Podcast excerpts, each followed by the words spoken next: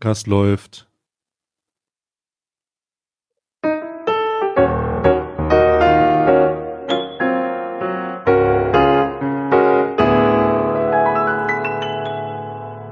Ich glaube, das erste Wort in diesem Podcast ist läuft.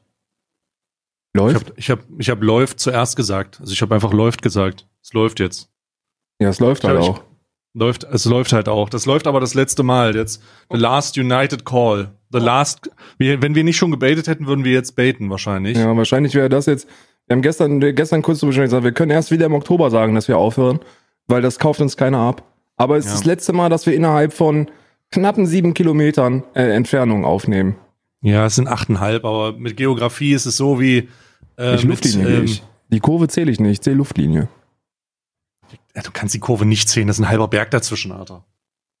Also das ist halt keine Kurve, das ist halt ein, das ist, das ist mehr oder weniger Distanz auch nach oben. Für mich Also eigentlich sind es wahrscheinlich 25 Kilometer, so fühlt sich's an. Für mich ist das nicht mehr als ein, als ein kleiner Kompost. Aber ich bin auch erfahrener Bergsteiger, das darf man nicht vergessen. Was Naja, du nicht dann- siehst, was du erst Ja. sehen wirst, wenn du ins YouTube-Video reinklickst, ist, dass ich meinen Kaffee heute aus einem aus einem ähm, Pappbecher konsumiere. Kannst du dir vorstellen, warum das der Fall ist? halbes Mensa-Gefühl, halbe, halbe, äh, kennst du diese Automaten, wo dieses Pulverchen rauskommt, wo du auch Tomatensauce Oh. rausholen kannst? Oh, ist das, ist das, das ist, äh, das ist dieser, dieser, wir hatten, wir hatten in Kassel, für die Leute, die in Kassel studiert haben oder da noch studieren, ähm, wenn es den Automaten noch gibt, will ich ein Bild davon sehen. Ähm, da ist so ein direkt, direkt, also nicht bei der biologischen Fakultät, sondern bei der Hauptfakultät von den Geisteswissenschaften, gab es direkt am Eingang so einen Kaffeeautomaten, der folgendes Geräusch gemacht hat. Du hast drauf gedrückt und dann musstest du beten, dass ein Becher runterkommt. In 70% der Fälle ist ein Becher runtergeschnallt und hat so gemacht.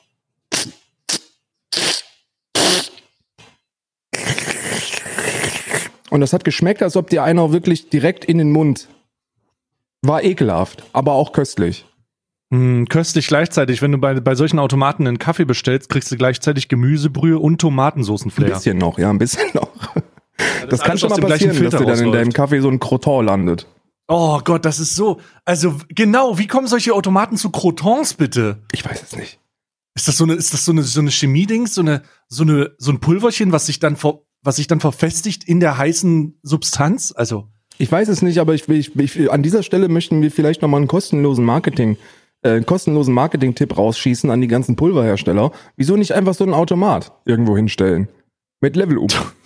Gamers, Gamers Only, so ein Gamers Only Franchise-Automat, Genau. den du dir in die großen Einkaufszentren setzen kannst, wo Leute dann reinkommen und dann ähm, ist daneben direkt so ein Wasser, so eine Wasserleitung, also irgendwie so ein, du kannst daneben Wasser ziehen und dann und dann pass auf und dann sind da zwei so zwei Sachen.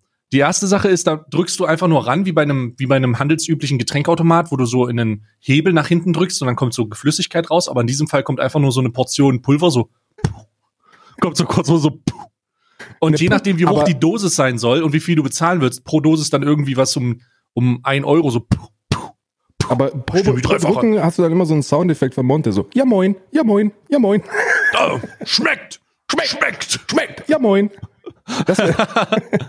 Und dann daneben ist dann, und dann daneben, weil beides dann zusammen ist, ist so ein kleiner Rühr, so ein Rührstab, wo du dann runter musst und der quirlt das ein bisschen um. Und dann, ähm, oder nee, das, aus hygienischen Gründen ist das nicht etwas, was umgequirlt wird, sondern aufgrund der Tatsache, dass dein, dass dein Becher irgendwie mit so einem Magneten unten versehen ist, stellst du den dann einfach noch rein, rührt dir das dann von unten mit so einem Magneten. richtig. Und zwei äh, und 20 Meter weiter ist dann auch ein Zelt vom Roten Kreuz. Dass du dann Schmeckt. direkt. Schmeckt! Dass du direkt, Ja, moin. wenn die Leute umkippen, dass die dann direkt äh, eine, eine Vorsorge haben. Zurück Ja. zum Becher. Warum trinke ich aus einem, warum trinke ich aus so einem Becher? Hm. Ja, weil du, weil du, also wir haben schon gespoilert, wahrscheinlich in keinem Besitz mehr von irgendwelchen Utensilien bist. Alles ist abgepackt, alles ist weg, alles ist, du bist sozusagen obdachlos eigentlich. Ähm, du fühlst dich wahrscheinlich wie jemand, der von seinem Vermieter rausgeschmissen wurde Mhm. und so viele Schulden hat, dass er sein gesamtes Hab und Gut ver verkaufen musste, verticken musste. Mhm. Und hast jetzt halt nur noch diesen Becher, diesen Fertigbecher, den du wegschmeißen musst, weil du auch nicht mehr in der Lage bist, irgendwas abzuspülen. Und, und das ist, äh, du ziehst da jetzt weg. Du Das ziehst da sind ja weg von 50 mir. Prozent, richtig? Und die anderen Ja. 50 Prozent ist, dass ich, dass ich Küchenverbot habe. Ich darf nicht mehr in die Küche gehen, weil ich eine Drecksau bin, die, wann immer sie den Raum betritt, ein riesiges, einen riesigen Berg an Unordnung hinterlässt. Und da Isa jetzt alles schon fertig gemacht hat, ähm, habe ich jetzt offiziell Verbot, diese Räumlichkeiten zu betreten. Ich sitze noch auf meinem Sofa, ich darf noch ins Bett, hm. ansonsten ist Verbot. Hm. Also 50-50. 50% Verbot ja. und 50% wir haben eh nichts mehr. Das ist richtig, das ist richtig. Ich habe hier, ich habe, ich darf wirklich nichts mehr benutzen. Ich habe auch hier zwei Punika-Flaschen. Äh, wofür die sind, kannst du dir vorstellen. Ähm, ansonsten habe ich hier komplettes Verbot, irgendetwas zu benutzen. Mhm. Ja, gut, das ist. Ich meine, es ist ja nur noch heute, ne? Ist ja nur noch heute. Ich weiß, dass es morgen losgeht. Ja. Wie morgen, fühlt es sich an? Ich bin also nicht besonders. Ich bin, ich bin. Gestern habe ich eine E-Mail gekriegt von äh, von dem von der Fähre so diese Check-in-Bestätigung, so, ey, funktioniert und äh, du hast auch gebucht, ist alles in Ordnung. Und da dachte ich mir, krass, Bruder, das ist schon, also das ist schon eine weite Fahrt. Und dann ähm, hat so ein bisschen Klick gemacht und dann hatte ich kurz 15 Minuten Panik. Aber jetzt ist wieder komplett entspannt. So, ich habe, ich habe, ist es noch nicht, ist es wirklich, ist es so surreal, dass man sich das gar nicht vorstellen kann. Hm. Das also, ist dieser, dieser nicht greifbare Moment, wenn du etwas planst und du hast es vor dir eigentlich und du weißt, dass es, dass es von dir geplant ist und durchgeführt wird, aber es ist noch nicht greifbar, weißt du, du kannst es noch nicht, du kannst es noch nicht checken. Wie lange hat denn jetzt dieser gesamte Prozess gedauert, des, ähm, also mit dem Gedankenspielen bis, das machen wir wirklich, bis dahin ziehen?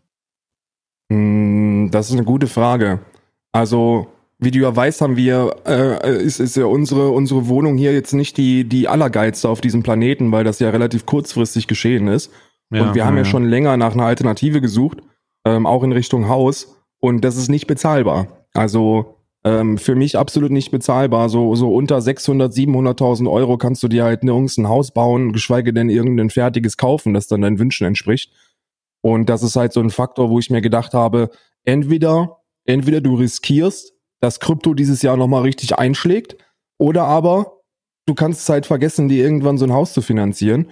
Und ähm, das war so ungefähr vor zwölf Monaten, so vor elf, zwölf Monaten haben wir uns da ernsthafte Gedanken gemacht und sind dann zu dem Entschluss gekommen, dass das hier ähm, in der in der Dachregion nicht greifbar ist, weil weil zu teuer oder du fährst halt oder oder halt irgendwo auf dem Land, ne?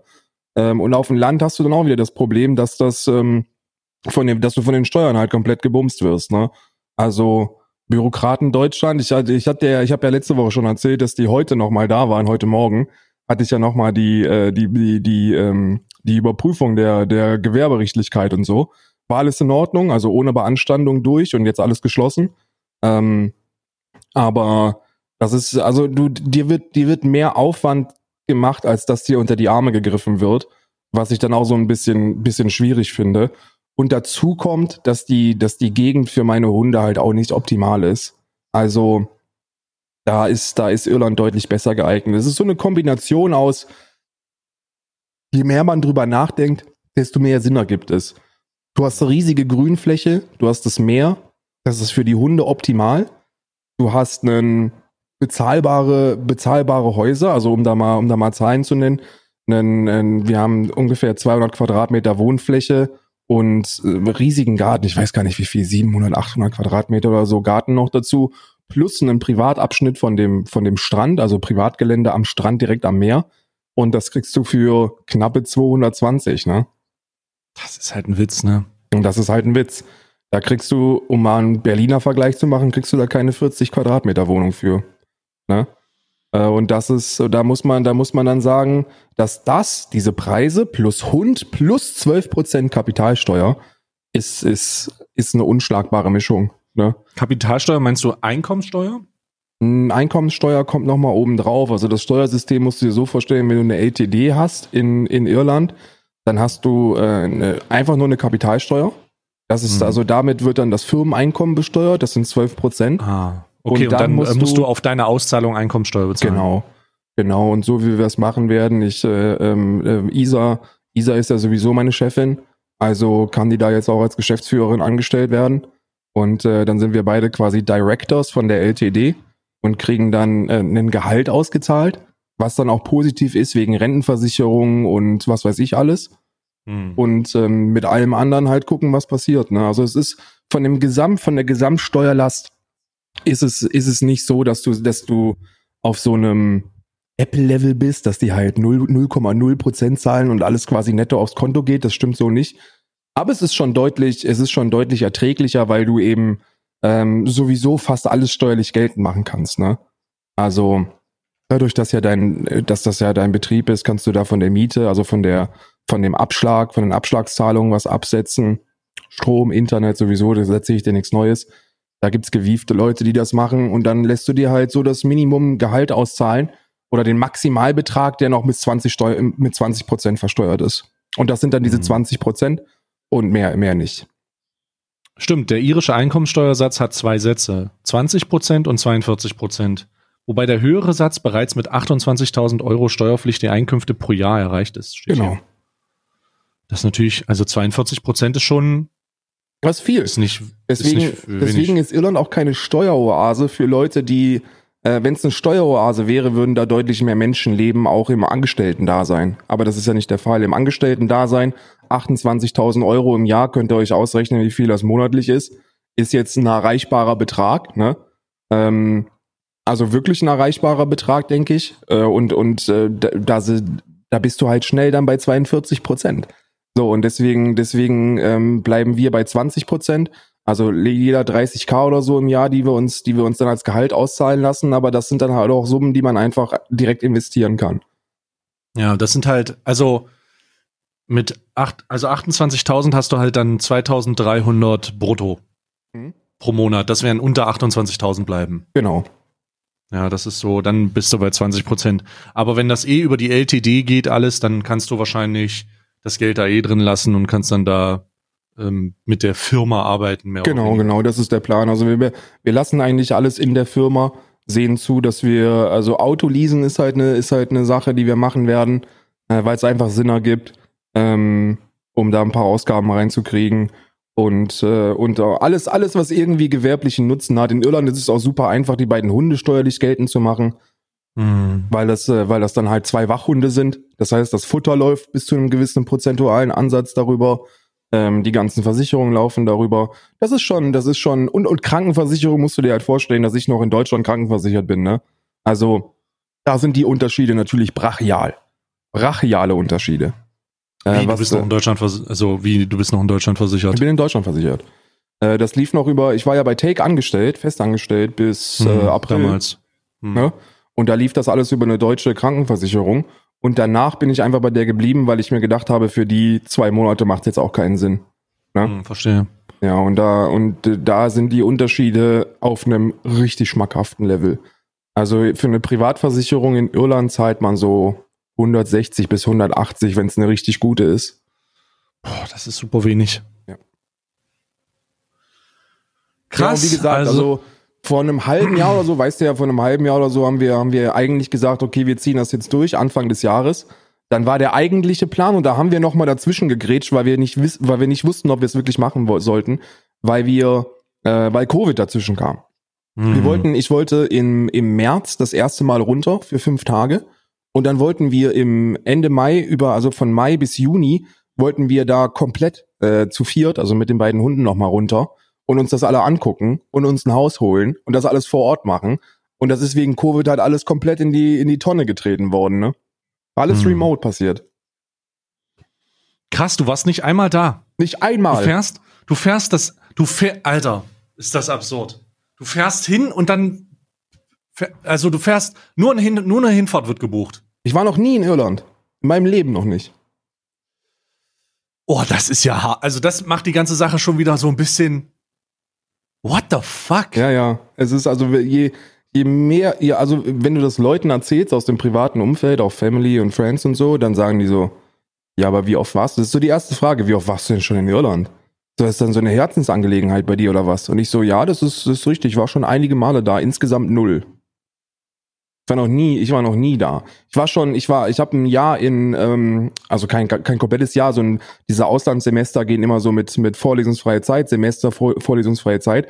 Und da war ich so roundabout neun Monate war ich in ähm, Canterbury in England. Das ist in der Nähe von London da unten, University of Kent. Und das war eigentlich schon ziemlich kacke. Also die Erfahrungen, die ich mit britischen Inseln gemacht habe, waren jetzt nicht so positiv, dass ich gesagt hätte, da will ich unbedingt hin. Und Irland habe ich auch noch nicht gesehen. Aber, hm. aber so als Gesamtpaket war das für mich überzeugend genug. Also für uns war das überzeugend genug. Ja. Hm. Am aller, so. am allernicesten ist, ähm, ist, glaube ich, der Faktor, dass man da, dass ich da relativ einfach das machen kann, was ich langfristig in meinem Leben machen möchte. Also ich studiere ja derzeit Hundewissenschaften und wenn ich das abgeschlossen habe, will ich ja eine, eine, eine Diensthundeschule ausmachen, äh, aufmachen. Und das funktioniert in Irland ähm, ohne Probleme, da die Ausbildung von Diensthunden in Irland von ähm, anderen Unternehmen gemacht werden. Also in Deutschland und Schweiz und Österreich und Frankreich ist es ja so, dass die Ausbildung der Diensthunde intern passiert. Also da sind, das sind Polizisten, die die Hunde die ersten anderthalb Jahre ausbilden. Und in Irland ist das so, dass im Betäubungsmittel, äh, dass die Betäubungsmittelsuche und diese Coast Guard Hunde, die werden alle von privaten Unternehmen äh, ausgebildet. Und da gibt es keine insane guten, renommierten Firmen. Und da will ich okay. einschlagen. Krass. Also, oh, das ist so crazy. Hundezucht dekal. Ja, ja. Das Oder ist aber auch, das ist, das ist, halt so ein, so ein, so ein Mutual Dream, ne? Also das will Isa halt auch machen. Und da könnte die, da könnte die sich vorstellen, auch einfach langfristig zu arbeiten. Das ist so der gemeinsame, der gemeinsame Traum. Man weiß ja, ich, ich meine, wir wissen, du hast es, du hast es letztens bei dir im Stream, hast du hast du die Antwort darauf gegeben, nach der ich immer gesucht habe. Und zwar wurdest du gefragt, ähm, ob du einen Plan B hast ähm, wenn das mit Streaming nicht mehr funktionieren sollte. Und da hast du gesagt, dass du dir darüber Gedanken machst und dass das auch eine Rolle spielt bei dir, aber dass du realistisch zu der Entscheidung gekommen bist, dass es sehr unrealistisch ist, dass irgendwas passiert und dass du nicht mehr von leben kannst. Hm. Also so nach dem Motto und äh, nach dem Motto, selbst wenn 80 Prozent der Einnahmen wegbrechen würden, ging es halt immer noch. Ja. Und dann würde ich immer noch weitermachen. Und so, so ist es bei mir auch. Deswegen ist es so, dass diese Plan B-Geschichte nichts ist, was ich jetzt dringend benötigen würde und ich auch nicht damit rechne, dass das irgendwann aufhört. Aber etwas, das ich machen will. So in den nächsten hm. fünf bis Jahren. Das ist krass. Also ich, ich, ähm, ich feiere das sehr. Also ich feiere das sehr, sehr. Äh, ich werde, ich sag Real Talk so, mir wird das fehlen, so unser, so ohne privater zu werden, du weißt ja, was wir hier so ja, ja. für Blödsinn machen. Ähm, äh, mir wird das auf jeden Fall fehlen und ähm, glaub mir, glaub mir, äh, die, der Gedankengang, der Gedankengang, ähm, ähm, einfach hinterher zu joinen, ist auf jeden Fall da. Wir hatten vor vier Monaten ja das Gespräch schon mal. Oh, also ähm, der Gedankengang ist auf jeden Fall da. So, es ist. Ich, also ich kann ist, ja jedenfalls ähm, sagen, dass falls du mal Urlaub machen, also habe ich ja schon mal was gesagt, falls du Urlaub machen willst, da gibt's ein, wir haben ein, äh, wir haben mehrere Gästezimmer, die im Fünf-Sterne-Niveau ausgerüstet werden. Also alleine dadurch, weil wir ja super viel Family und Friends haben, die dann auch äh, mal nach Irland kommen wollen, für eine Woche oder länger, haben wir, haben wir jetzt schon die Planung, ähm, dass wir die Gästezimmer auf einem Level ausrüsten, dass man quasi reinkommen kann, Plug and Play und gib ihm. Ne? Ja. Ja, das schon, das ist schon, ähm, schon sehr nice. Ich weiß, ob es nice wird oder nicht, weiß man nicht, aber ich glaube, ich glaube, dass das so eine Entscheidung ist, dass wir uns ärgern würden, wenn wir es nicht machen würden. Mhm. Und, mhm. und sollte es, sollte es nicht funktionieren, ähm, sind noch genug Rücklagen da, um zu sagen, ähm, wir, wir verziehen uns einfach wieder. Hm. Ja? Das ist für mich wichtig. Ich glaube, wenn du diese Auswandererformate anguckst, dann ist das Einzige, was bei denen immer in die Hose geht, dass die nicht die finanziellen Mittel haben, um zu sagen, ähm, Reverse, UNO Reverse. Haben sie nicht. So, die hm. sitzen dann da fest. Die sitzen dann da hm. ohne einen Euro in der Tasche und sind auf dieser, sind in Spanien oder Portugal oder wo auch immer und können nicht zurück, äh, wenn es ihnen denn nicht gefällt. Und das ist bei hm. uns nicht der Fall. Und das ist, das ist scheiße. Weißt du, dieses, ich weiß nicht, ob du so einen Prozess schon mal hattest, aber ich hatte bei der Planung der Reise und der Auswanderung bin ich öfter mal an Probleme gestoßen. Und bei jedem Problem ist mir, ist mir aufgefallen, dass die Lösung Geld ist. Weißt du, was ich hm. meine? Mm, es gibt mm, einfach ja. nichts auf diesem scheiß Planeten, das man durch Geld nicht regeln könnte. Das ist der letzte Rotz. bisschen fies. Ja, super fies. Ja? Super fies. Also, es ist ein bisschen, also was heißt fies, aber es ist wahrscheinlich die harte Realität, mit der man irgendwann mal konfrontiert wird und dann sagt, Alter, bis hierhin und nicht weiter und wenn ich weiter will, dann äh, muss ich das Kreditheft rausholen, den Scheckheft. Ja. Und das ist halt schon, das ist halt schon, ähm, äh, schon crazy. Also ich, ich, es ist einfach, also für mich ist das ja, für mich war das ja damals hier schon so ein Schritt und ähm, das jetzt noch zu sehen und und äh, zu hören, dass noch mal jemand sowas macht, ähm, oh, also abgesehen von einer temporären Sache hier, das ist ja, das war ja von vornherein klar, dass das temporär ist. Das war vor allem Ähm, mal das eine Hauruck-Aktion. Ihr müsst euch überlegen, Alter. Als ich gesagt habe, habe ich angerufen, ich sage so, wir kommen nächsten Monat. Äh, Ja. Und dann ist, äh, dann ist Day da rumgeeiert und hat dann, hat er mit seinem Vermieter noch ähm, ausgemacht, ähm, dass er halt in der Nähe, ich sag mal in der Nähe in Anführungsstrichen, äh, so Ja, eine kleine ja, Hütte noch äh, startklar gemacht hat. Ne? Ja, also das, es ist halt jetzt, wenn man das so, es ist halt jetzt, wenn man das so hört, noch mal eine, es, es wirkt irgendwie anders, es wirkt irgendwie finaler, durchdachter, geplanter. Ähm, äh, es sind Ziele da, es sind Pläne da, die alle verwirklicht werden wollen und darum, das ist schon crazy. Also ich bin da sehr, ähm, ich, ich sehe das mit einem Lachen und einem weinenden Auge, weißt du? Ich würde, Also auf der aufgrund der Ja. Tatsache, dass wir unseren Podcast eh weiter haben, ich meine, das ist ja jetzt erstmal egal, aber das ist schon, ist schon crazy. Ja, und vor allem, und das ist halt echt so ein, oh, das, das nervt mich, weil ähm, die letzten, die letzten zweieinhalb Wochen war hier halt alles provisorisch und ich kann halt nichts machen hier. Also ich kann, ich bin, ich bin, was meine Streaming-Inhalte angeht, komplett eingeschränkt. Und äh, so eine Secret Hitler-Session oder so, dass, äh, Mhm. dass man merkt einfach, wie insane das ankommt und wie scheiße das ist, dass man das nicht durchziehen kann. Ne? Hm. Und das wird halt Ja. jetzt alles wieder funktionieren ab, äh, ab Ende dieser Woche. Äh, und da freue ich mich schon sehr drauf. Also die Möglichkeiten sind, sind äh, insane, insane gegeben. Ich meine, die haben ja, ähm, äh, ich, ich werde ja einen richtig krassen Studioraum da haben, wo ich mir dann auch, wo ich mich komplett verwirklichen kann. Und das ist auch etwas, wo ich mir sage, dass das, dass das, dass es einfach nice ist. Ich habe so eine Hürde, Geld zu investieren in eine Mietwohnung. Verstehst du? So, Mhm. wenn du dir denkst, etwas schön zu machen, was dann nicht deins ist, das widerstrebt mir. Deswegen habe ich nie wirklich viel Geld investiert in die Studioräumlichkeiten oder in diese, in, in die Wohnung im Allgemeinen. Und das fällt alles weg, weil du halt weißt, okay, das ist halt deins.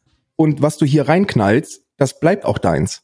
Weißt du? Das, das ist schon ein geiles Gefühl.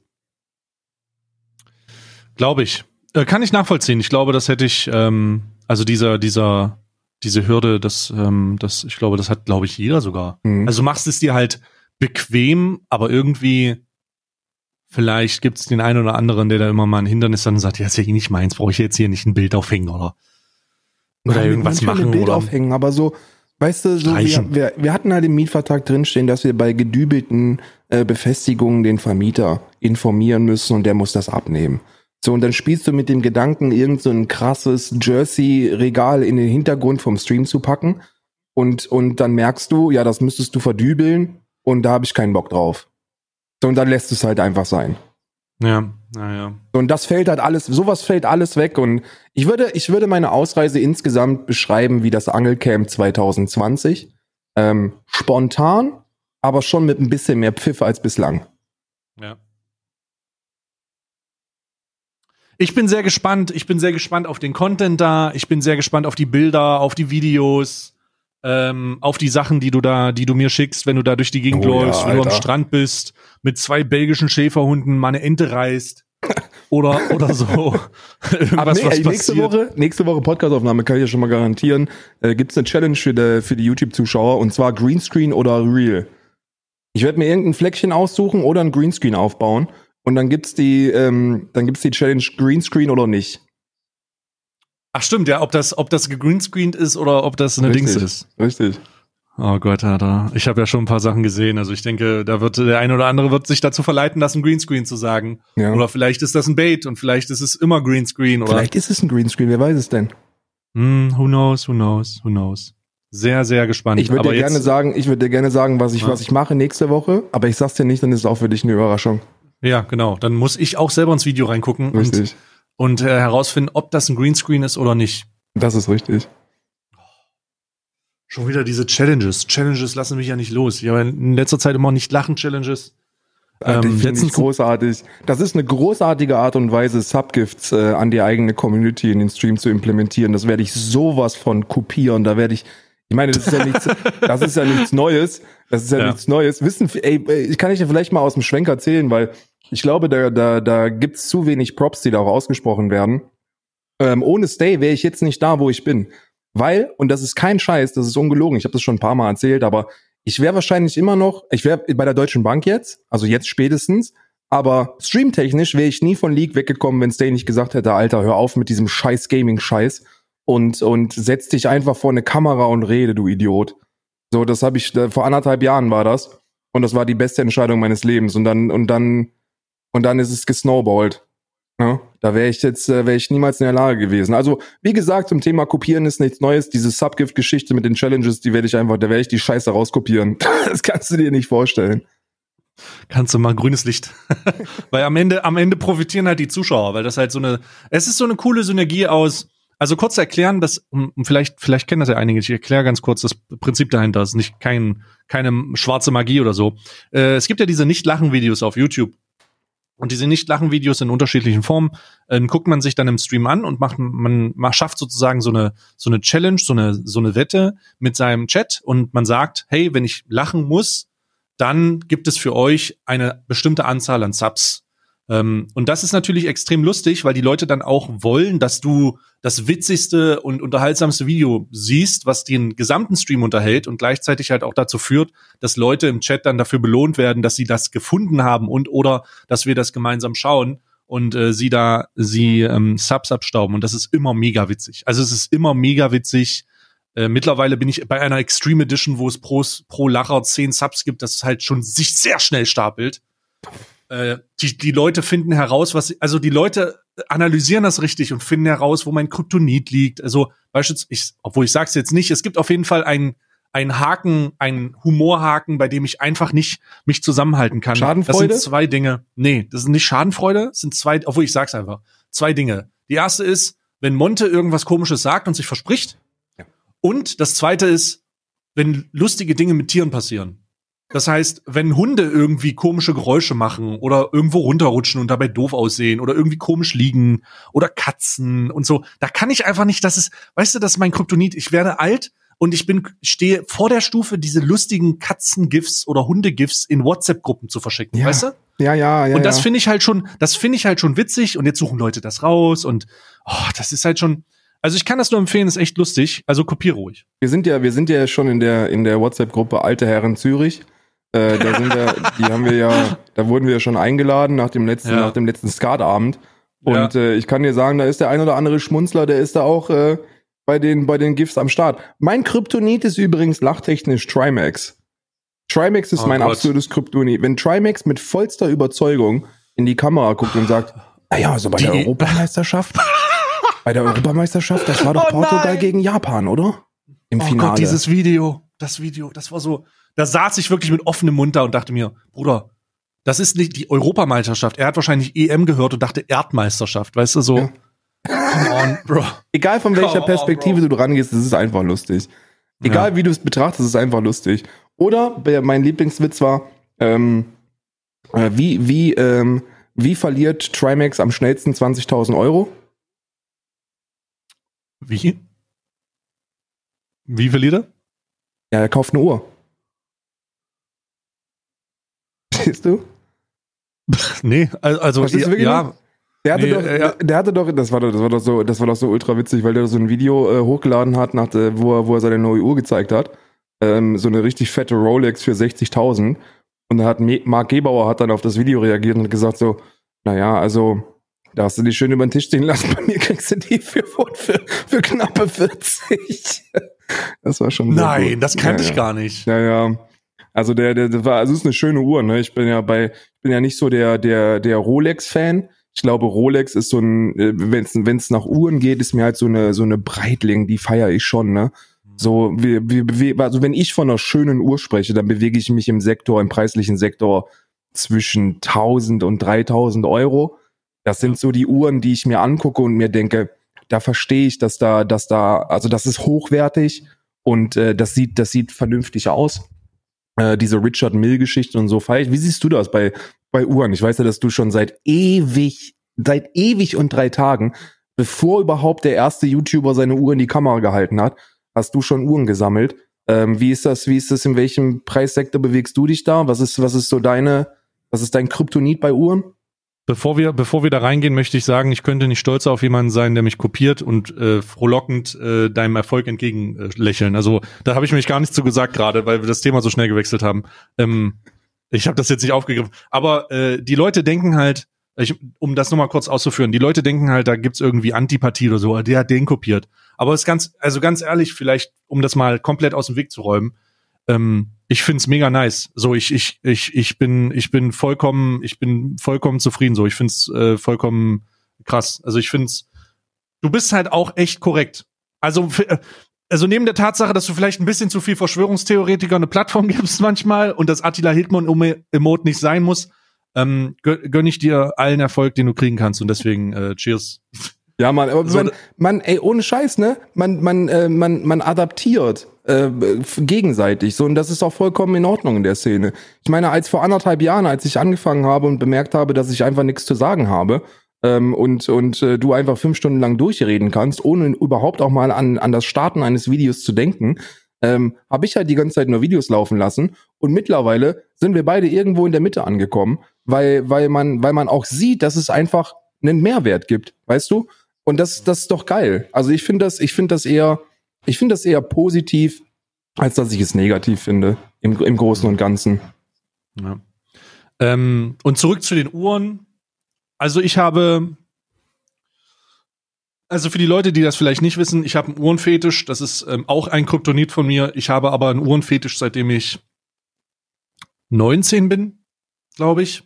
Also ich habe fand Uhren schon immer faszinierend, die Mechanik dahinter, wie das aussieht, das anzugucken, wie wie wie das wirkt und und die Zusammenstellung, die Manufaktur, also Manufakturen, die das herstellen und die die ganze Geschichte dahinter teilweise und für mich bewegen sich Uhren in einem Preisrahmen, also es gibt schon sehr, sehr schöne Uhren unter 1000 Euro, sehr, sehr schöne Uhren. Es gibt auch sehr, sehr schöne Uhren bis knapp über 1000 Euro. Ähm, ich habe mir einmal ich habe die Geschichte mal erzählt, aber ich habe von meinem Bruder ähm, einmal eine Uhr geschenkt gekriegt, eine gefälschte Breitling. Diese Uhr habe ich mit, weiß ich nicht, 22 oder so bekommen. Er hat irgendwie bei irgendeinem Polenmarkt, äh, no hate gegen Polen, äh, hatte die, hatte die geschossen, irgendein Flohmarkt und das war halt eine gefälschte, irgendwas für 50 Euro. Und er hat gesagt, hier, guck mal eine Breitling. Und ich so, ah, ja, okay, alles gerippt. Diese Uhr habe ich immer noch, hatte ich auch immer noch und habe mir damals auch schon gesagt, irgendwann Geil. Irgendwann holst du dir eine echte äh, und he hebst, hebst diese Uhr auf, einfach um dich daran zu erinnern, dass das der Anspruch an dieses, an diese Sammlung war, das aufzugreifen und dir diese, diese, das mal in echt zu holen. Und das habe ich dann letztes Jahr gemacht. Ähm, für eine sehr hohe Summe habe ich, also nicht fünfstellig, aber trotzdem schon sehr hoch vierstellig, ähm, habe ich mir dann eine geholt und habe das dann nebeneinander gelegt, habe das ein, Bild, hab ein Bild davon gemacht und habe das meinem Bruder geschickt und habe gesagt, hier, Bro, weißt du noch, als ich damals gesagt habe, ich hole mir mal eine echte, hier, ich habe es jetzt geschafft. Äh, und habe ihm halt äh, diese alte, also er wusste auch nicht, dass ich die alte noch habe. Ähm, ähm, hab dann halt die die gefälschte mehr oder weniger dahingelegt, äh, die auch schon kaputt war und dann die echte daneben und habe dann ein Bild geschickt und habe gesagt, jo hier, ähm, genau für mich ist das Geschichte. Für Alter, mich ist das sind, erreicht. Wir sind uns ähnlicher, als du denkst. Ich habe genau die gleiche Geschichte. Ja? Ich habe ich hab, ich hab ja einen Schuhfetisch, ne? Schon seit ich 15 bin oder so. oh Pass Gott. auf, ich habe einen Schuhfetisch, seit ich 15 bin. Und zum 18. Geburtstag, als ich 18 geworden bin, hat mein Bruder mir einen äh, 1985er Jordan One Chicago geschenkt, gefälscht, ne? Ähm, aus China oder so. Und ich habe ihm gesagt, so irgendwann, irgendwann habe ich die Schuhe. Und ich habe die, ich habe die vor zwei Monaten, vor zwei Monaten habe ich die gekauft, auch für eine, für eine, für mich utopisch hohe Summe. Ich glaube, so um die 800 Euro oder so haben die gekostet. Mm. Und dann habe ich sie nebeneinander gestellt und habe gesagt, also mein Bruder geschickt, jetzt habe ich sie. Genau die gleiche Geschichte, halt nur mit Schuhen und ein bisschen weniger Geld, aber genau das gleiche. Ja, das war aber grundsätzlich so habe ich, ähm, grundsätzlich, sorry, äh, grundsätzlich habe ich so 60 Uhren, aber nie nie, also eine, eine richtig teure, also eine diese, von der ich gerade erzählte, eine richtig teure. Und alles, was ich an Uhren bekommen habe, ich habe auch mal so eine Taschenuhr auf einem Flohmarkt geholt. Mir, mir geht's eher um die Uhr selber und nicht um die Tatsache, dass es, dass es eine Rolex ist, so eine Proletenuhr. Also man muss ja sagen, das ist schon sehr prollig mittlerweile. Oder dass das eine Richard Mill ist, die wer weiß, wie viel kostet. Nein, es gibt so schöne, günstige Uhren und so tolle, so tolle Sachen diesbezüglich so. Und ich habe alles gesammelt, was ich kriegen konnte und habe jetzt so zwei riesige Koffer voll mit diesen, also so Displays, äh, Displays, also so zwei große äh, Koffer habe ich voll und dann noch mal so ein Uhrenbeweger einfach, weil ich immer, weil ich immer das geholt habe, was mir gefallen hat und das ist halt nie etwas gewesen, was besonders teuer war. Und ich glaube, es ist auch ein Fehler. Lasst euch nicht davon blenden, vielleicht da draußen auch. Lasst euch nicht von diesem absoluten Megaflex blenden. Und eine Uhr muss nicht 20.000 Euro kosten oder 40.000 Euro oder 50.000 Euro, damit das eine schöne Uhr ist. Sondern es gibt echt ähm, Uhren, die weit unter vierstellig sind, teilweise auch mittel dreistellig, die echt krass sind. Echt sehr, sehr krass sind. Und da kriegt man echt schon was für sein Geld. Und da muss man nicht sich blenden lassen von diesem ganzen Flex, der ja gang und gäbe ist heute. Ich habe mal eine, wenn du, wenn, wenn du sagst, dass du Uhren so extrem feierst, weil ich bin ja, ich bin überhaupt nicht im Thema drin, aber ich habe ja, ich habe so einen optischen Anspruch, würde ich fast sagen, und, und äh, ich kann komplett, komplett ohne Expertise werten. Und Richard Mill, das sind ja Uhren, die kosten im sechsstelligen Bereich, ohne Probleme. Mit diesen bunten Armbändern da. Und ich finde an denen einfach nichts schön. Also ich gucke mir die an und ich finde da nichts schön dran. Ja, ja, ist absolut korrekt. Ist keine, ist keine schöne Uhr. Also ist keine, ist natürlich immer Geschmackssache, aber ich würde dir dazu stimmen. Ähm, ich finde, der, der Preis schadet dem Modell unglaublich. Also Richard Mill ist wie Philipp Klein. So, du hörst den Namen und weißt sofort, das ist so ein poser Balenciaga ist das eher so. Also, so in dem Bereich, wo du dir denkst, so, dass man kennt den Namen mittlerweile, weil er dir einfach überall ins Gesicht gehalten wird. Und ich verstehe auch den Reiz dahinter, teure Sachen zu besitzen. Versteht mich nicht falsch. So, teure Sachen zu haben, das verstehe ich. Aber bei Uhren auch wieder nicht. Weil, wie du gesagt hast, wenn man sich ein bisschen mit dem Thema Uhren auseinandersetzt und mal guckt, was es so gibt und was dir wirklich optisch dann auch zuspricht, dann bewege ich mich halt in einem Sektor von, wie ich gesagt habe, so Anfang, Anfang vierstellig. So für 1000 Euro kriegst du eine Uhr, die ich mir angucke und mir denke, dass es, man sieht, dass es einfach fucking hochwertig ist und es ist einfach edel und hübsch und, und, und ansprechend. Und dann gucke ich mir so eine Richard Mill Uhr an und höre, dass die 250.000 Euro kostet und denke mir, ja, die passt jetzt zu deinen roten Schuhen, aber mehr auch nicht. Ne? Mhm. Ja, ja. Korrekt. Das ist halt dieses, ja, da, also diese Marken legen es natürlich darauf an, dass sie so bekannt werden und deswegen die Marke bezahlt wird. Aber ich finde, das tut der ganzen Branche, beziehungsweise es tut diesem ganzen Produkt nichts Gutes. Ich würde mir, also ich würde mir niemals, selbst wenn ich das Geld hätte, und das ist natürlich eine sehr einfache Aussage jetzt aus der Position zu sagen, aber selbst wenn ich das Geld hätte, würde ich mir keine holen. Okay. Ähm, ich habe mir auch nie, ich hatte auch nie das Verlangen, mir eine, also nie wirklich das Verlangen, mir eine Rolex zu holen oder sowas in dieser Art, weil das einfach, du kannst das, das Image dieser Uhr passt einfach überhaupt nicht mehr zu dem, was du repräsentieren willst und der Preis passt da irgendwie auch nicht zu und das ist alles so. So eine Submarine oder so, die finde ich schon noch äh, edel, ne?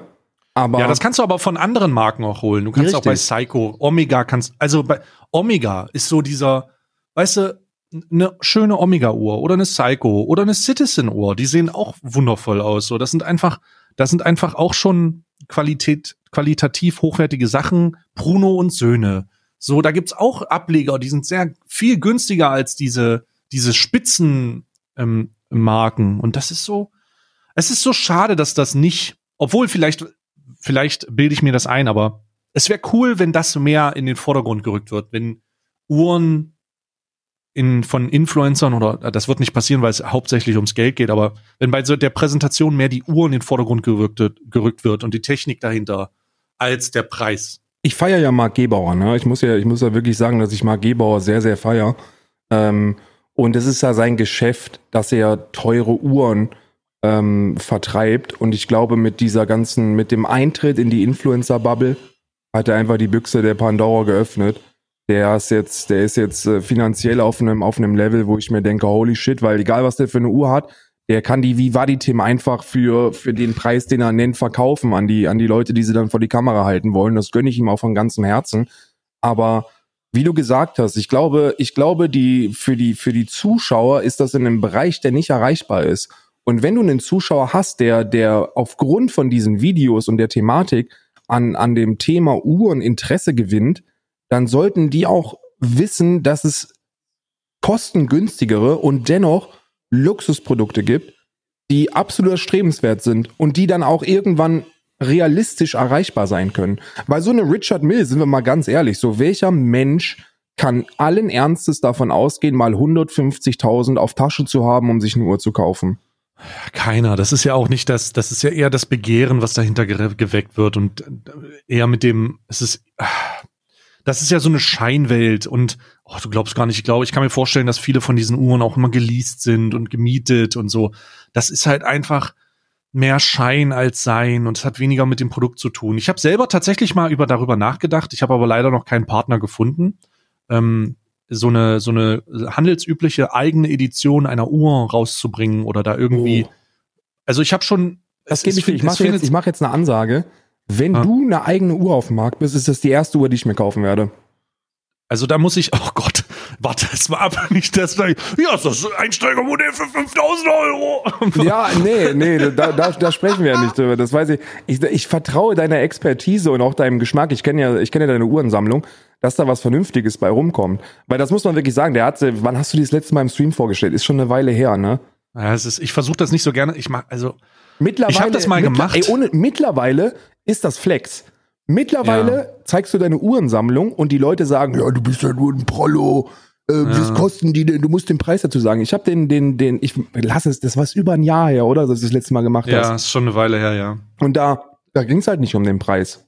So, die Preise wurden halt gar nicht genannt.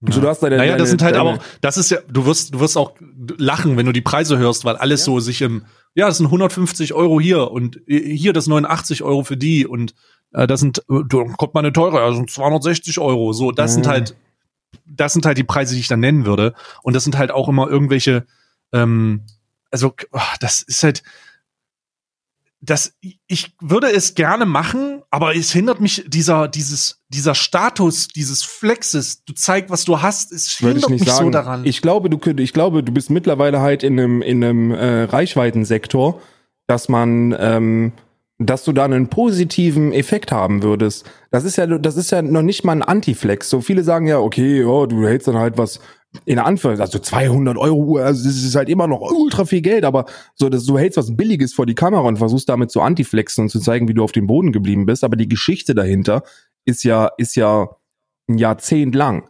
So, und da, und da finde ich, gibt es sehr, sehr viele und du bist ja in der, in der Zuschauerschaftskategorie, dass du auch Leute dabei hast, die die Montana Black gucken und die dann die ganze Zeit eine Rolex vor die, vor die Kamera gehalten bekommen und die, denen einfach zu zeigen, ey, pass mal auf, hier gibt's äh, geile Uhren, die sind bezahlbar und, und die sind, die haben halt trotzdem einen Wert. Und, und die Geschichten dahinter fand ich beim letzten, beim letzten ähm, äh, Display Showcase, äh, fand ich, fand ich super geil. Ich finde, das ist ein super geiler Stream-Inhalt, der, der, der so ein bisschen in die richtige Richtung äh, geht, weißt du? So einfach, die ja. Leute wissen ja gar nicht, dass es Uhren gibt für unter, für unter 50.000 Euro. Ja, also zumindest an Handgelenken von Leuten, die, äh, die irgendwie Influencer sind oder sowas oder hm. weiß ich nicht. Also viele, viele setzen auf jeden Fall den Preis zu sehr vor der, vor der Technik dahinter oder dem, Ey, der weiß, Geschichte der Marke oder was. Fucking Callout, Alter. Fucking Callout. Mach, mach, doch, äh, mach das doch zusammen mit Mark Gebauer. Das ist ja. kein abgehobener Wichser. Wirklich nicht. Das ist kein abgehobener Wichser. Ich glaube, Marc Gebauer feiert Uhren genauso wie du die feierst. Ähm, und der hat da einfach ein Geschäftsmodell rausgemacht. Und da muss man ganz ehrlich sagen, da ist die Marge äh, einfach bei diesen Luxusprodukten am allerhöchsten. Aber der, der, der feiert, der feiert die Scheiße. Und ich glaube, einen Marc Gebauer Stream mit, äh, mit dir und deiner Uhrensammlung, holy shit, das wird explodieren. Hm. Also ich muss mal, ich muss mal schauen. Also ich will, was ich auf jeden Fall machen will, und da suche ich schon längere Zeit dabei, und ich habe auch schon einige Sachen abgelehnt, weil sich halt immer rausstellt, dass die moderne, moderne Uhren oft dieses AliExpress-Modell fahren. Das mhm. heißt, die kaufen ganz, ganz, ganz, ganz, ganz billige Uhrenwerke aus ähm, Asien, dann ähm, machen die ihr Logo hier drauf und verkaufen das für den hundertfachen Preis. Und das ist, also es gibt sehr viele Uhrenmarken, die sich des, des, dieser, dieser Marketingkampagne ähm, bereichern oder die sich das, die sich das zunutze machen. Und das finde ich halt nicht ja. so schön.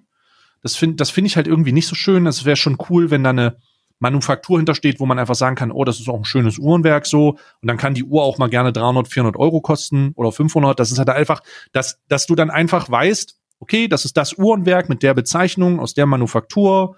Das ist äh, bla bla bla, Saphirglas in dieser Richtung, Größe unterschiedlich. Ich habe ja auch immer das Problem, dass diese Uhren, und das ist vielleicht etwas, was bei mir speziell ist, ich habe ja so Maurerhandgelenke. Ich, bei mir ist es ja so, wenn ich eine Tür aufmache, reiße ich ja den Hebel raus. So, das ist ja so, oh, so, das ist ja immer so, wenn, wenn ich eine normale Uhr mit ähm, 38 Millimeter oder sagen wir mal 40 Millimeter ans Handgelenk mache, sieht das auch, als ob ich eine Flickflack-Uhr trage. So. Nee, nee, nee, nee.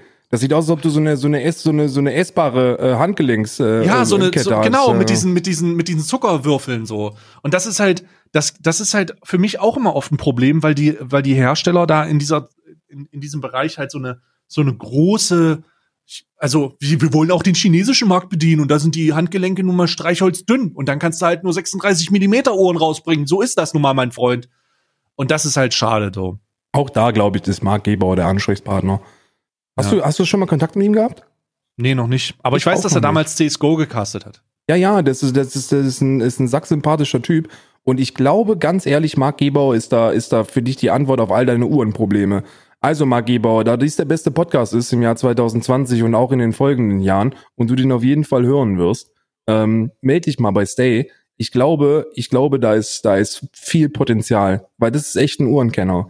Das musst du gar nicht sagen, aber ich habe ich hab ja mehrmals deine, ähm, deine ähm, private Uhrensammlung sehen dürfen und was da für Geschichten bei rumkommen. Holy shit, ey. Das ist wirklich, das gibt wirklich einen Mehrwert, Mann. Das gibt diesen ganzen Scheiß einen Mehrwert. Und ich glaube, das ist wichtig, dass man neben dieser Luxus äh, die im absolut nicht erreichbaren preislichen Sektor spielt, dass man den Leuten auch einfach Ziele geben kann. Weil, weil so ein Hobby zu haben, sich für etwas zu begeistern und dann darauf hinzuarbeiten, ist ein positiver Aspekt im Leben, 100 Prozent. Hm. Ja. Mal, mal gucken. Also ich bin, ich bin, ähm, ich würde das, ich würde gerne, ich wäre gerne Uhren-Ambassador.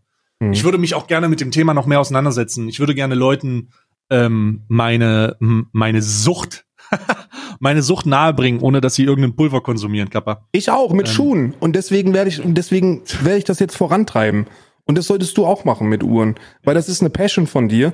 Und das ist eine Passion, die man, die man zeigen kann und wo dann auch deine Zuschauer begeistert sind von. Und das ist, ja. also das gibt, ist es da für mich nur positive Aspekte. Ja. Ja, ja mal gucken. Ich, ich, bin, ich bin jetzt schon wieder hyped, aber ich, äh, ich schau mal, ich versuche da noch mal ein bisschen drüber nachzudenken, wie man das anständig macht, ohne dass man den, weißt du, das ist mir halt extrem wichtig. Ich will nicht den, ich will nicht den privilegierten Streamer raushängen lassen, sondern ich will einfach zeigen, dass man sich für was begeistern kann und auch wenn das ein Hobby ist, man nicht ähm, hohe vierstellige Summen dafür ausgeben muss und sehnsüchtig nach diesem Preis sucht oder nur diese eine diese eine Marke haben muss, weil alles andere ist Schmutz, sondern es geht eher um die Tatsache, dass man sich dafür begeistern kann, auch günstigere Modelle zu bekommen, auch mal was anzuschauen, was ähm, auch mal anzuschauen, was so die die Mainstream-Marken machen, mal so eine äh, Alter, mal so eine so eine Casio sich äh, an reinziehen, ja, diese Oldschool-Sachen, so das ist alles super super interessant und deswegen äh, muss ich da noch mal ein bisschen drüber nachdenken. Ja, also das ist, es ist, es ist natürlich der, der, die preisliche Spanne ist da nochmal um ein Vielfaches größer ähm, äh, bei, bei, bei Uhren, als, als das bei Schuhen ist. Aber das ist im Endeffekt genauso so. Du hast halt so Leute wie, ähm, ohne da jetzt ein negatives Wort äh, lassen zu lassen, wie Prinz Markus von Anhalt oder Justin oder, oder so. Und die haben halt auch Schuhsammlung und äh, deren Schuhsammlung besteht dann aus Modellen von Off-White-Kooperationen. Das sind so Luxus- äh, wo dann so ein Teil drei, vier, fünf, sechstausend Euro kostet. Und dann denke ich mir, es ist halt einfach nicht, das ist, das ist nicht der Schuh, für den man sich begeistern sollte, sondern der Schuh, für den man sich begeistern sollte, der kostet halt 120 Euro. Und die Geschichte ja. dahinter ist entscheidend. Und den zu besitzen ist entscheidend. Und wenn man den für 120 Euro kauft, dann ist das umso geiler. als wenn du den irgendwo im Resale für, für 1500 dir kaufst. Ne? Der Preis ist da nicht entscheidend, sondern die, die Qualität und die Geschichte hinter dem Produkt ist ausschlaggebend, ob man das als echter Enthusiast äh, mag oder nicht. Und das der Zuschauerschaft näher zu bringen oder einfach mal einer breiteren Masse zu präsentieren, ist eine Ambition, die absolut erstrebenswert ist. Ja.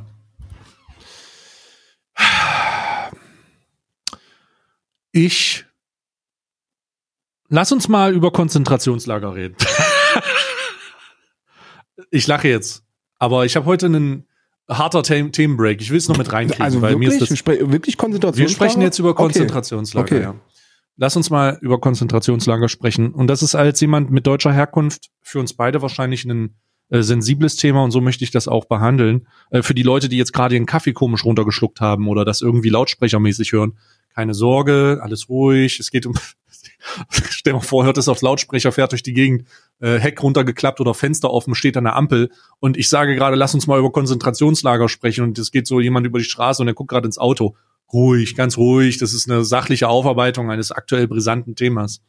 Nämlich, ich habe jetzt schon mehrere Videos dazu gesehen und ich habe mich des, diesbezüglich auch schon einiger Informationsartikel bedient und würde das Ganze jetzt einfach mal thematisieren, auch wenn es vielleicht unangenehm ist, gerade weil ich halt gesagt habe, mit deutscher Herkunft. Uiguren in China haben Oh, okay, mir war klar. China, okay. haben haben aktuell ähm, erleben den also ich will nicht ich will das nicht verharmlosen aber es wird gerade die größte die, die größte ähm, Diskriminierung oder die größte Einlagerung von Personen oder ähm, Unterdrückung von Menschen aufgrund ihrer Religion seit dem Holocaust äh, ausgeführt und das ist der aktuelle Fall rund um die Uiguren in China. Das bedeutet, um da ganz kurz mal einen Abriss zu machen, die Uiguren sind der sind äh, ein muslimischer Ableger eines ähm, oder äh, einer Religionsverein, also die sind äh, eine eine muslimische ähm, äh, äh, sage ich Gruppierung Gemeinschaft. oder Gemeinschaft ähm, und diese ähm, Uiguren werden seit ewiger Zeit äh, von der kommunistischen Partei und deren den den dazugehörigen Ansichten ähm, in China unterdrückt. Und nicht nur unterdrückt mit fortschreitender Zeit, und das ist das, was aktuell passiert, überwacht, äh, entführt beziehungsweise gekidnappt, ähm, eingesperrt und über Züge in riesige Umerziehungslager gebracht, in Konzentrationslager. Sagen wir es, wie es ist. Es sind Arbeitslager. Also es sind Diese- es, ja.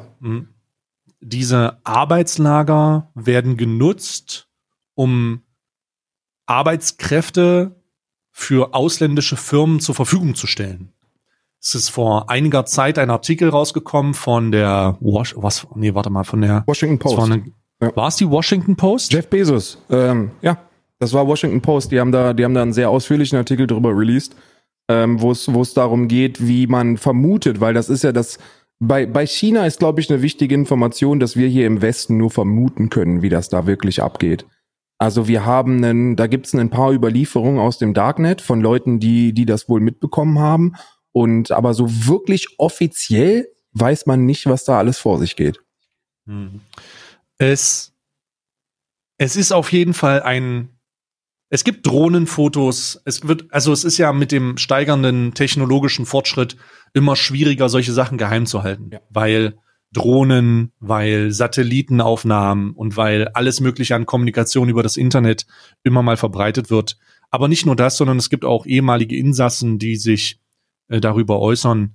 Und es kommen immer mehr Videos raus und ich wollte es einfach mal ansprechen, dass das, also ich habe keine Lösung oder so, ich habe keine, keinen Vorschlag, dass das jetzt, wie man das bekämpfen kann, was der einzelne Mann tun kann, abgesehen von der Tatsache, einfach darüber zu reden. Richtig. Und das ist ein sehr unangenehmes Thema, weil wir natürlich in einer globalen Welt leben, in der Produkte in, in chinesischen, in, in, in China hergestellt werden, reihenweise in Asien, ähm, so dass es nicht mehr vermeidbar ist, wie Thanos damals schon wollte. China ist unvermeidbar in diesem Zusammenhang, spielt eine globale, gigantische Handelsrolle. Es ist aber wichtig zu wissen, und wir werden sehen, wie sich das zukünftig entwickelt für euch da draußen.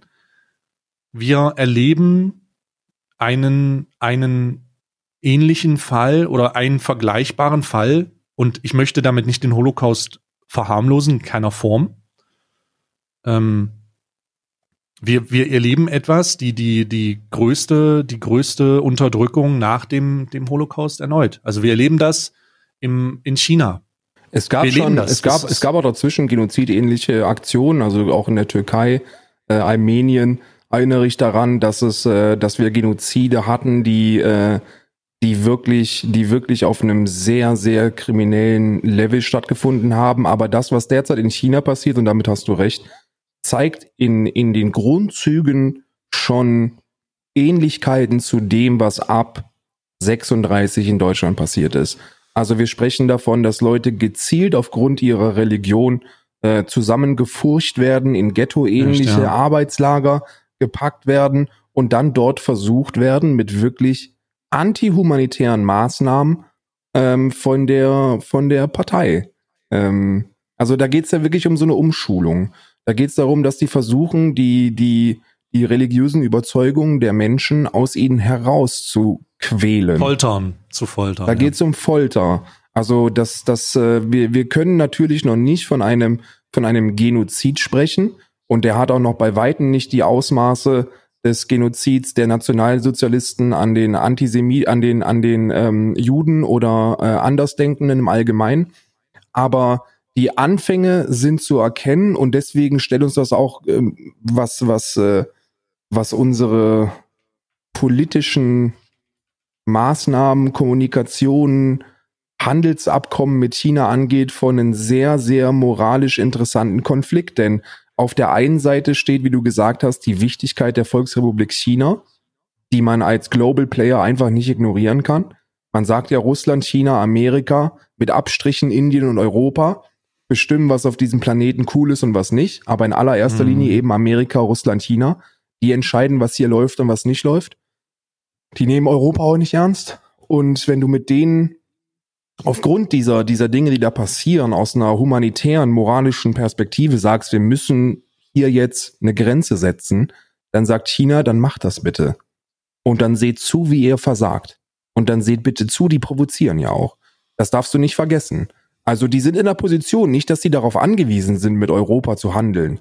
Die haben die die Handelsabkommen, die mit dem äh, mit der Europäischen Union herrschen. Das sind das sind in den Augen Chinas sind das Höflichkeitshandlungen ähm, von China. So so denken die darüber. Die sagen nicht, wir sind darauf angewiesen. Die sagen auch nicht, wir müssen alles tun, um um das äh, in irgendeiner Form aufrechtzuerhalten. Die sagen, das ist Höflichkeit von uns und jetzt haltet bitte die Fresse. Und sehr viele Menschenrechtler, sehr viele äh, Menschen, die sich mit der Thematik beschäftigen, fordern dieses Schwarz-Weiß-Denken, dieses wir wissen, dass da was passiert und deshalb müssen wir einfach alles stoppen, was mit China passiert. Wir können es aber nicht. Das darf man nicht vergessen. Wir können es nicht. Was kann man da machen?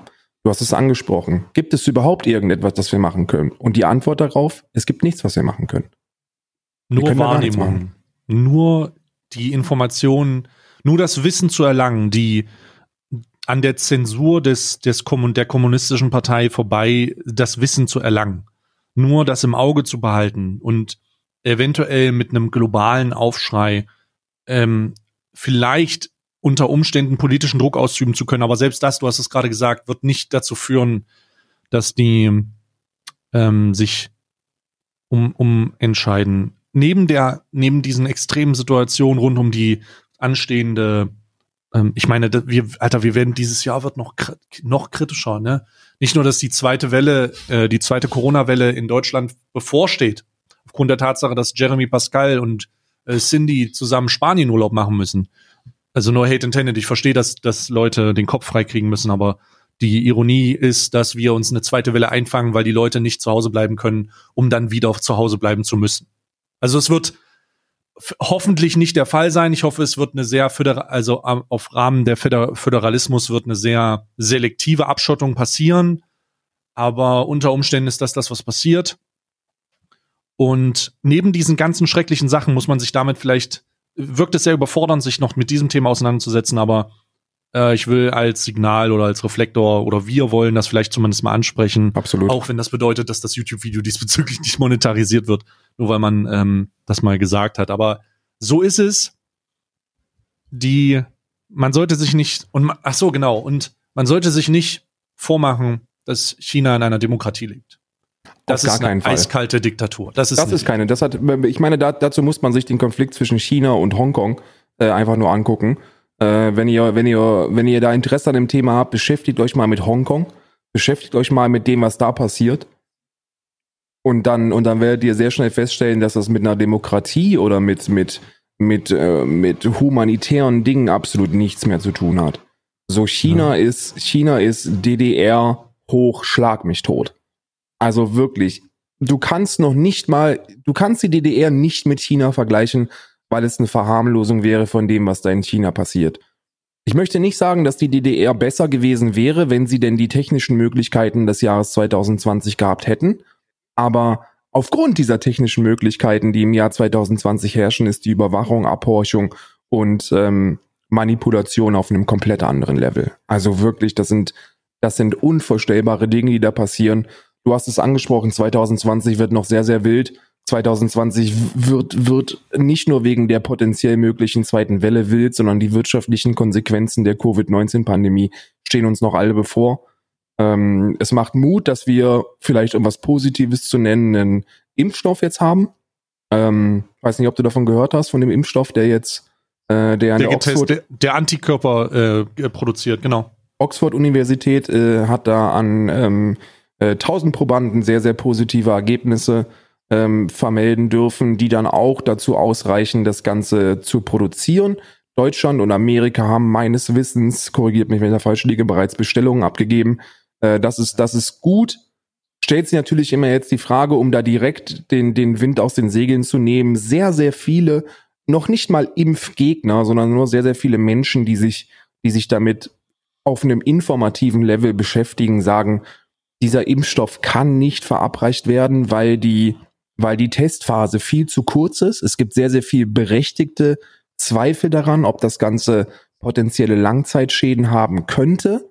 Ähm, ich kann diese potenziell möglichen Langzeitschäden für mich selber so ein bisschen relativieren, weil ich mir denke, holy shit, das ist Oxford, weißt du? Oxford, die werden ja, wissen, ja, was ja. sie machen.